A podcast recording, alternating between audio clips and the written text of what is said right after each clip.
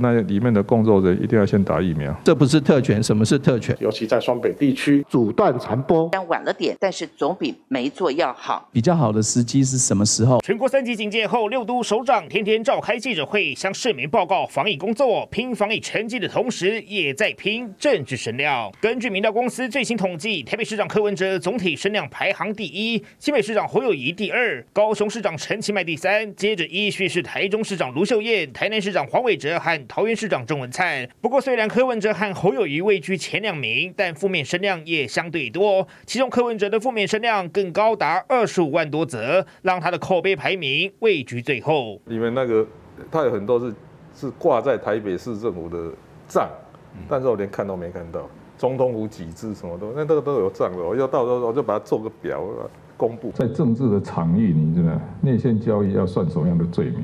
又是杠中央，又是呛其他首长，柯文哲的犀利言辞总能成为媒体焦点。但北农疫情、特权疫苗等争议连环爆，名嘴就直言，这民调结果并不意外。你如果心想着大卫的人，没有把认真做好所谓的防疫工作，尤其是双北的市长。在过去的里面，双北市长都是政治上六都里面为首的佼佼者，但是在防疫表现上，这关系到着所谓的人命。可是不断的用政治语言去转移焦点的时候，去炮打中央，然后针对疫苗议题，根本没办法去做全面性的呃这个所谓的检讨。要双北市长先做好防疫，别有太多政治盘算。毕竟在网络时代，政治人物的声量可是来得快，去得也快。我们看到台北市长柯文哲现在的声量是位居六都之冠哦。不过呢，仔细看哦，这一份排行榜里面，好绿色的这个长条呢，我们看到它是正声量，橘色的部分代表的是负声量。好，柯市长的负面声量远远高于正声量，高出二十多万笔耶。好，这真的是蛮惊人的落差。不过我们看到是柯市长第一，好，新北的侯友宜排第二，两个人也是蛮悬殊的。第三是陈其。好，那后面三位是台中卢秀燕、台南黄伟哲跟桃园的郑文灿。首先想要请教一下新北的原之议员啦，看到柯市长好拿下这个声量的话题王，很多人就说啦，到底现在哦国民党会不会被边缘化呢？现在好像舆论的焦点都放在民众党，都放在柯市长。今天张启臣出来讲话的，他说防疫是坚持啦，声量只是一时啦。好，那。这个是江启臣的最新回应啦，不过很多人都在讲啦，像柯市长又跑去上了赵少康的节目，到底这个蓝白河是不是真的有谱了？我其实我觉得江启臣主席回的稍微没有切中要害啦，因为人家问问的是说，那柯文哲现在声量那么大，国民党有没有被有没有被边缘化？是啊，都抢走你的。对，那那他是讲说声量是一时，然后说其实国民党的很多县市首长的防疫都很好，那这也是实实话。嗯，可是这不是重点嘛。因为现在柯文哲他现在声量大，也不是完全是防疫的关系，他是因为炮打民进党，然后引发了很大的声量，所以我我觉得这个这件事情跟防疫无关。那柯柯文哲声量一开始起来是因为本来根本没怎么注意到柯文哲，后来他。柯文哲的声量起来，是因为他做了几件比较争议的事情，一个是疫，我记得疫苗预约的系统被人家骂得很惨嘛，还有就是疫苗施打，大家有印象吗？那时候他把那个疫苗的接种站设在一个好汉坡上，很多人长辈还要爬好汉坡才能打疫苗，然后甚至于预约系统就出现一大堆问题，简讯啊都通知错，然后很多人在批评，然后后来又爆发了那种好心肝诊所的特权呃名单事件嘛，就是他一波一波一波一波上来，然后又去扯什么高嘉瑜啊，然后。乱七八糟的事情一大堆，然后接下来柯文哲他就想要转移焦点嘛，所以就开始骂民进党。啊，比如说特那个特权疫苗事情，他就说你们在逼我的话，我就把那个总统府的这个名单公布了，然后说他为什么跟呃民进党翻脸，是因为什么？民进党在分那个前瞻计划，他没分到啊，觉得这个敌人敌我之间就很清楚，就他开始讲这个蓝绿的对决，然后他又开始讲说。民进党的网网军把它打成那种槟榔西瓜跟叉烧包，就是说它白色，但其实是红色，就开始这个其实就不是跟防疫无关的，就这就是政治了，这就是政治了。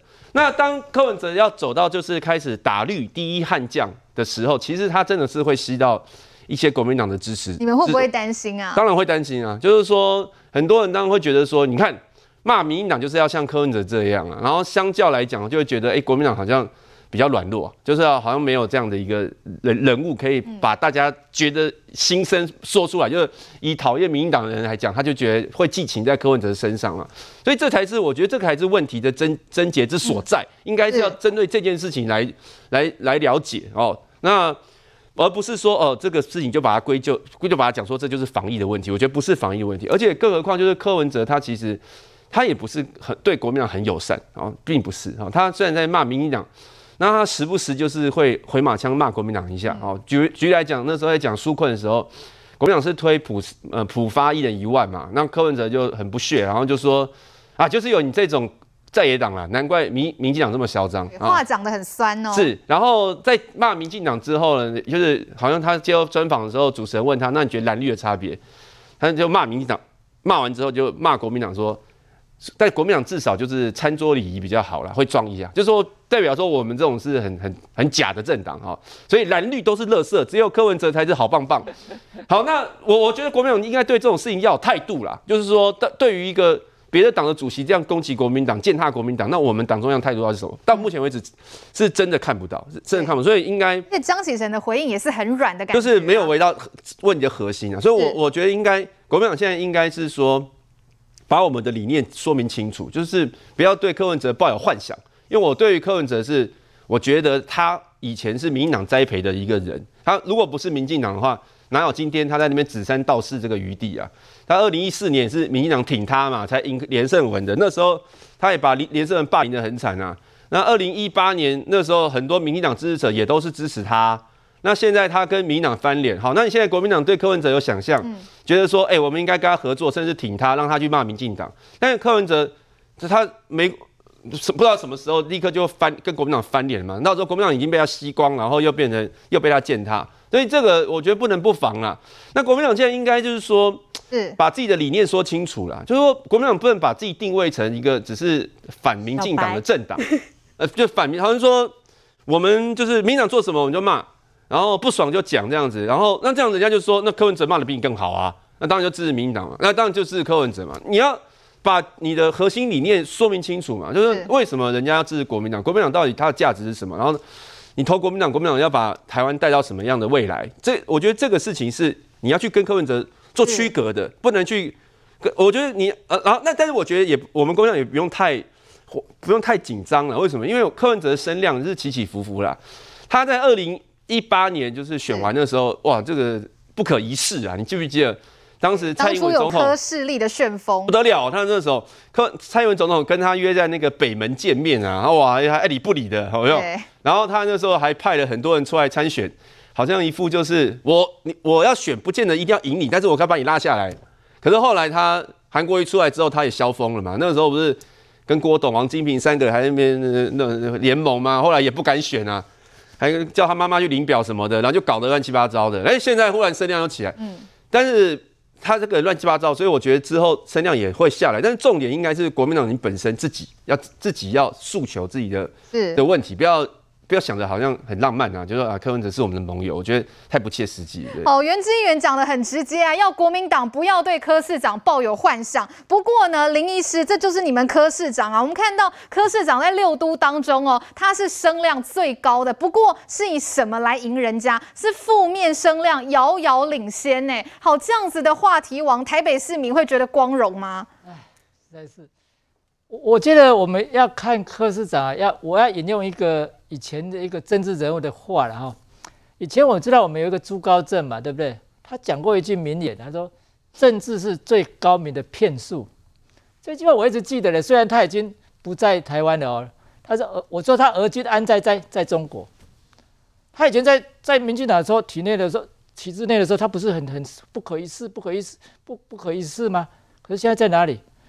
他讲说政治是最高明的骗，现在你看。”我觉得柯市长有一点在走这个路线呢，对吧？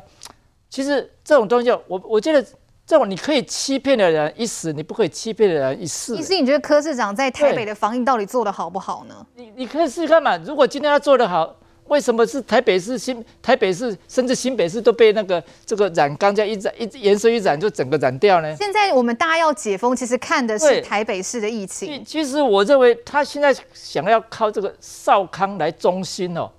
其实我不太觉得他靠少康可以中心呢。我看他会被少康拖累。我我说在我我自己我在诊所里面，是我有员工，我就有一天我就问他说：“哎、欸，你们觉得柯市长这样？”他说：“很好啊，很好。”我觉得国民这些都是很难的。是 我骗你，我觉得国民党真的有一天会被这个那个柯市长把他吸走，这个吸金道把你吸走，你就剩下剩下几个形骸而已，就那里面内容都不见了。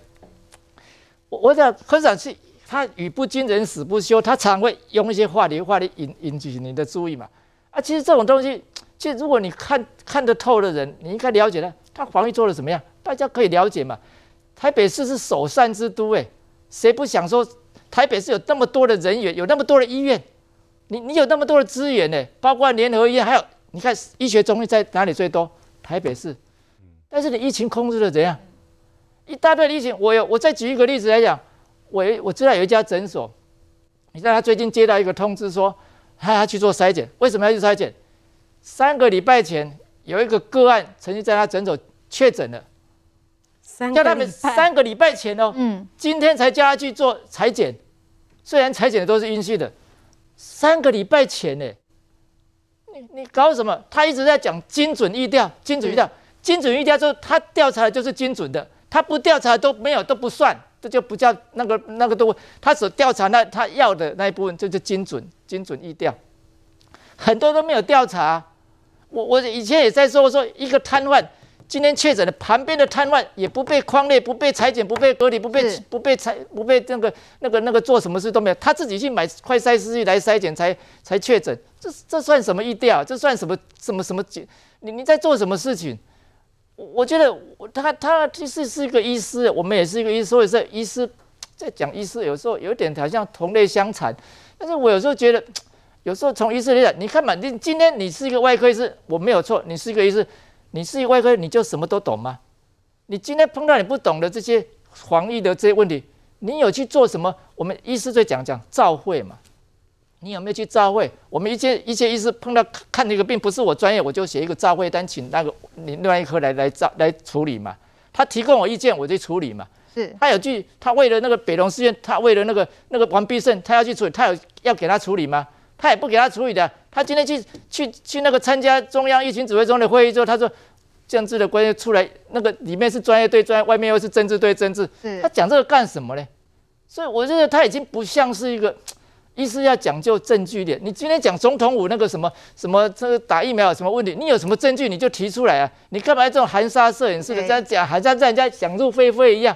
我觉得这个是不像医生的行为。哦，有指控就应该拿出证据。其实林医师看医师啊，林医师也觉得非常感慨。不过现在柯市长呢，炮轰这个中央，真的一天比一天更猛。从这个呛指挥中心设局之外，又呛到民进党有政府会作秀，让他的声量现在是得一秒是攀上高峰哦。针对这个现象，我们稍微休息一下，等一下回来，请玉慧姐来帮我们分析。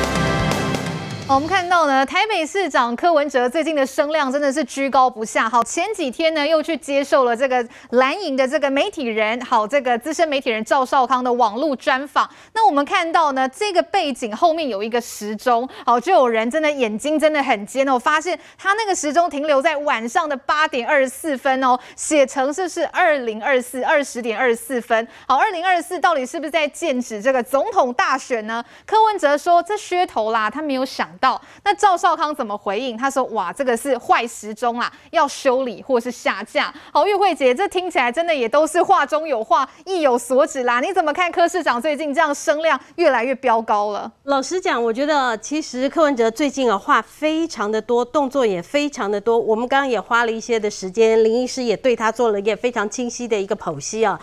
但我觉得其实。他就是因为能力太差，我再说一次，能力太差，所以他只好编造不同的谎言，那以及呢不停的骂人来掩饰他在。疫防疫上面，他做的一塌糊涂。我给各位看，防疫要做的是什么？刚才林医师讲的很好啊，我们就是你要框列出来啊，你要赶快把那个病源，就是把那个最危险的地方，我们要框列起来。然后我们希望说能够赶快，我们大家能够加零，我们能够归零。但台北市都不是这个样子做。另外一个是，当我们现在现在最重要的一件事情，就是大家要打疫苗。但我们台北市是怎么做呢？台北市的疫苗真的有打在该打的人身上吗？我给各位看啊，这个数字是因为现在我们可以统计到的是到七月五号这个数字啊，那所以给各位看的是两个比较图，这个都是到七月五号当天的啊。那七月五号当天的呢，这个是打。全国各地七十五岁以上的人口，以及七十五岁以上的接种的人次，还有它的接种率。我画红线的这条是台北市，各位看。台北市这个地方是台北市啊，台北市七十五岁以上的人口有一呃十九万，然后只打了九万七。那他在打七十五岁以上，在台北的这个部分只打了五十一点二九。那我们看其他的城市呢？其他的是桃园哦，打了大概七十六趴，然后基隆打了大概七十三趴，新竹是七十趴，连呃我隔壁的这个永红的台中啊都打了六十五趴，连对面的这个元知他们的这个呃新北都打了五十。七八都比台北好。那台北在打在我们现在为什么要打七十五岁以上？因为长辈他们比较脆弱，他们遇到了这个呃疾病的时候，他们比较容易重症，比较容易需要这个医院的这个医疗的资源。所以，我们如果疫苗打在他们的身上的话，可以得到比较给他们一个比较好的一个保护。那但是我们在七月五号的当天呢，我们全国的平均疫苗的接种的比例呢，当天是十一点。一呃十一点一九，那所以我我刚才讲，今天呢是十三点九多，所以我才说在一天差不多一趴左右。那在七月五号的同一天，台北呢，各位看，台北市全台北市的接种率是十五点呃六六趴，这两个数字呈现出来一个不一样。哎，七十五岁以上你打只有五成多。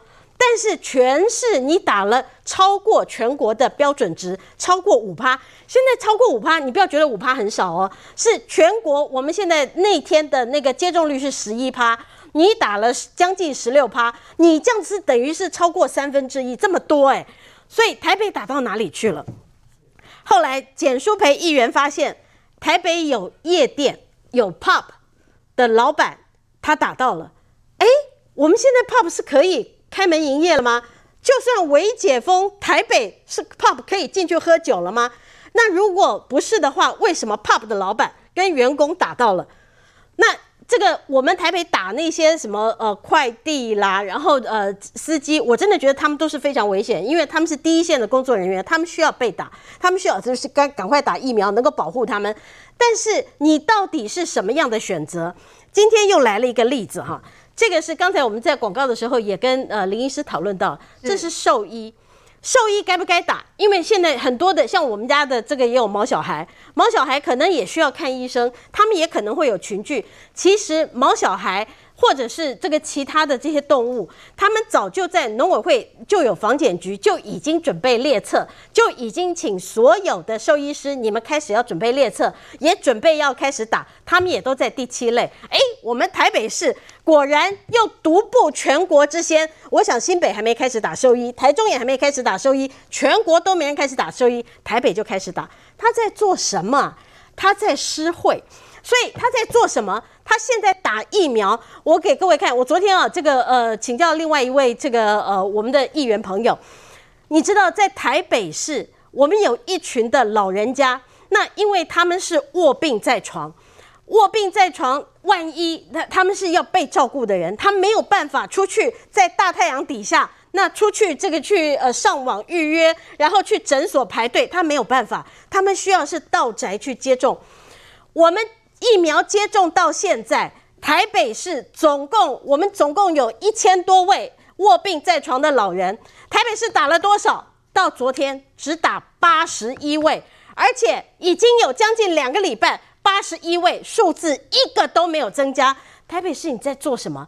你真正该打的是打在这些需要的一到三类，特别是老人家的这个身上。但是他全部给你打去打夜店啊的老板，然后去打莫名其妙巧克力店的老板，那去打蛋糕店的老板。这些人如果他符合，如果这个我们大家如果全部解封有内用，该打的就打，我觉得都同意。我们排在后面，只要是防疫有需求，他们该打我都愿意。但是你现在是你为了要，因为这些人可能未来这个柯文哲跟他们有政治，就是你应该会投给我吧？我现在给你打疫苗，你应该会对我好一点吧？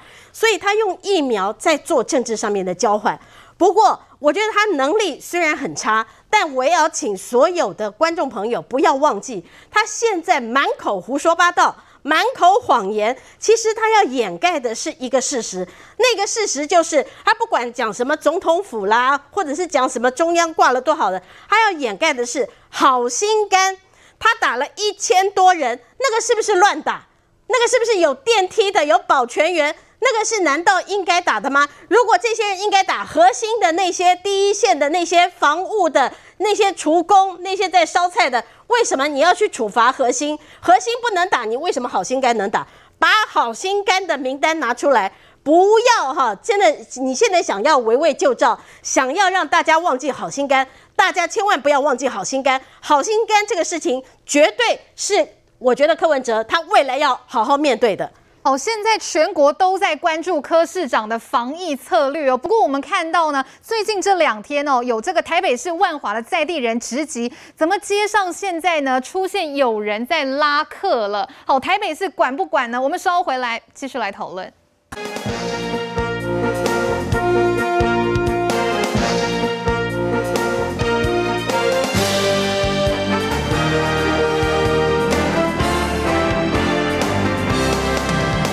现在有做吗？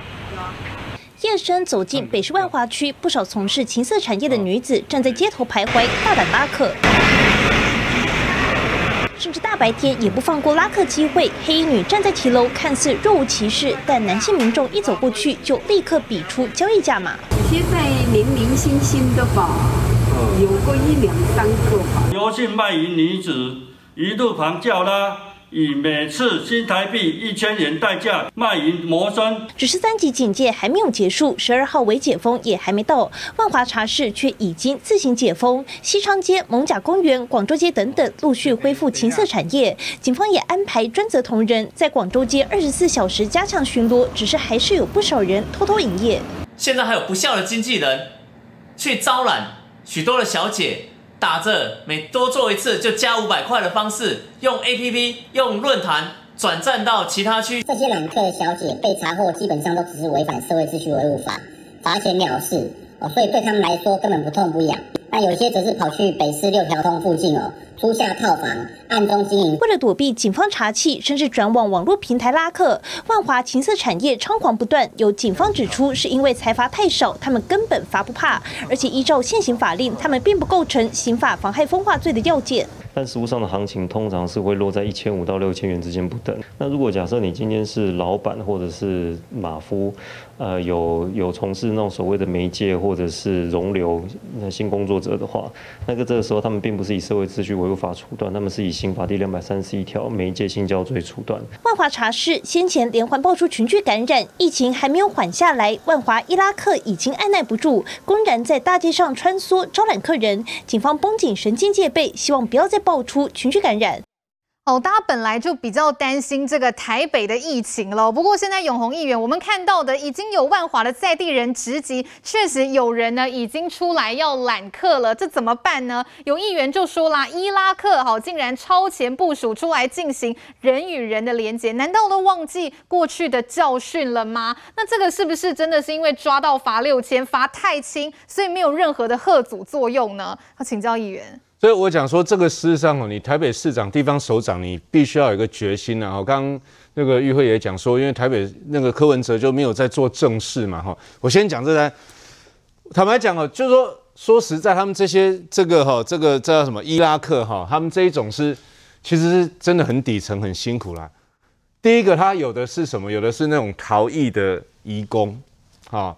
然后有的是那种，就是我刚刚讲，他那他也找不到工作，所以他们就说他们确实很辛苦很可怜。第一个，他也你现在纾困，你要有缴税记录，又要什么啊，或者劳健保资料，他就他也不可能有劳保啊，他跟谁劳保？所以他们其实哈，他们有生活上的需求，但重点是什么？重点是，当然你他你这样子要去罚他吼，他他是罚不胜罚啊，他也会想办法到别的地方，比如他他转战到什么六条通啦，跑跑到外县市，像我们这一波就是因为有从万华的那个他们这些跑到南投来嘛，跑到草屯，跑到中部来才发生。但我觉得要阻隔哦，应该是这样。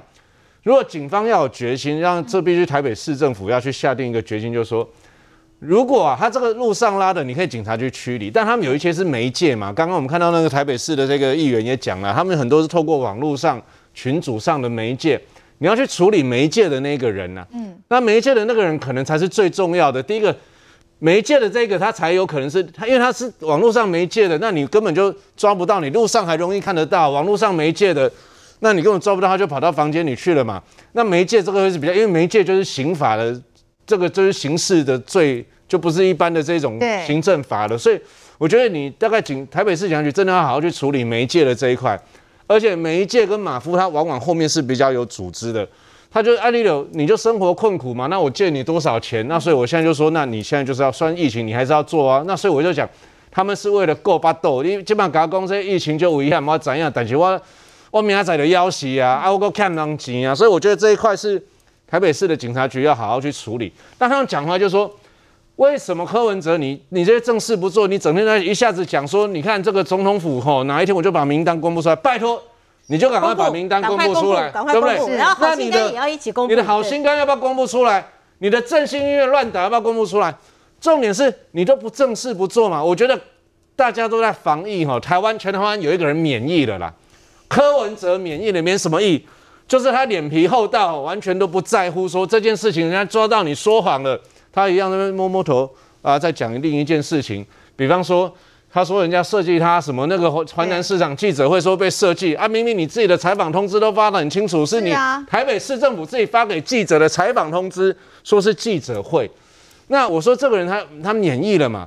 那今天为什么他他就是要扮演这个，就是说全台湾就是只有他一个人在说干话。坦白讲，我不太觉得他那是在批评时政，他就在说干话。那因为他是首都市长，所以他最有最有媒体焦点。对，那很当然，自然而然，国民党堵拦民进党的人，或大家堵拦防疫的人会跑出来。可是我觉得国民党不用在意了，国民党现在没有办法，是因为像第一个，你江启臣他本来就不是一个很有分量的人；第二个，他不是县市首长，他手上没有行政权；第三个，国民党在防疫以来这一段时间哈。他大概有很多错误啦。第一个，他没有积极的建议，都讲一些很拔辣的嘛。所以江启臣现在是说你中央要甩锅给地方，但是你前一阵子又要求中央授权给地方去买疫苗，不是吗？你连疫苗这种事情这么重要的国际间的大事，你授权说呼吁说让彰化、南投、花莲还有哪里台东这四个县市呼吁让说中央下放权力给他们地方政府去买疫苗，疫苗这么重要的事情都说要下放。啊，给你开放说要不要餐厅内用餐？你说这个中央要来决定，又不是二百五。再来就是说，因为前一阵子疫苗骂久了，就发现国民党的高官、贵族、权贵，比如连胜文骂了半天的疫苗，就他爸爸跑去连战跑去打了疫苗，因此他们就没有办法。你这个时候让他们，但是这是什么？这就我对比说柯文哲免疫了。当国民党的人发现说他在骂疫苗，结果他们自己的去打疫苗的时候，他可以拍谁？我恭喜在，我我好多国民党朋友都哎，大家吵一吵，拍谁啊？一样，我们如果做不好的时候，你跟我我往拍谁？对，不一定会跟你说啊，我们这么做，但至少也拍谁？柯文哲免疫了，以为拍谁？他疫情爆发了，他说啊，我们说要赶快快速，他说啊，做这个没有效，我们就是缺疫苗。当人家开始要进驻了，他说啊，他这个是政治。当人家说你好心肝的名单在哪里的时候，他说哦，总统府我有一份名单，我要公布出来。嗯然后副市长说没有，我们没有名单。那你赶快公布嘛，这个这么简单，你赶快。这柯文哲认识他，他他完全礼义廉耻这一块他是免疫的，拢没拍谁。所以现在台北市会变成拖累大家，哪一个县市没有特种行业啦？我坦白讲，哪一个县市没有这种像这种这个在在这种比较低层的，新北也有啊，桃园也有啊，那为什么？只有台北市你会看到说现在万华，而且万华还是之前的热区，就从万华出来，你会看到万华还有人，还有人在那边拉客，然后大家都知道，居民都知道，议员都知道，就台北市政府不知道，这个是柯文哲最大的问题。柯市长真的要好好。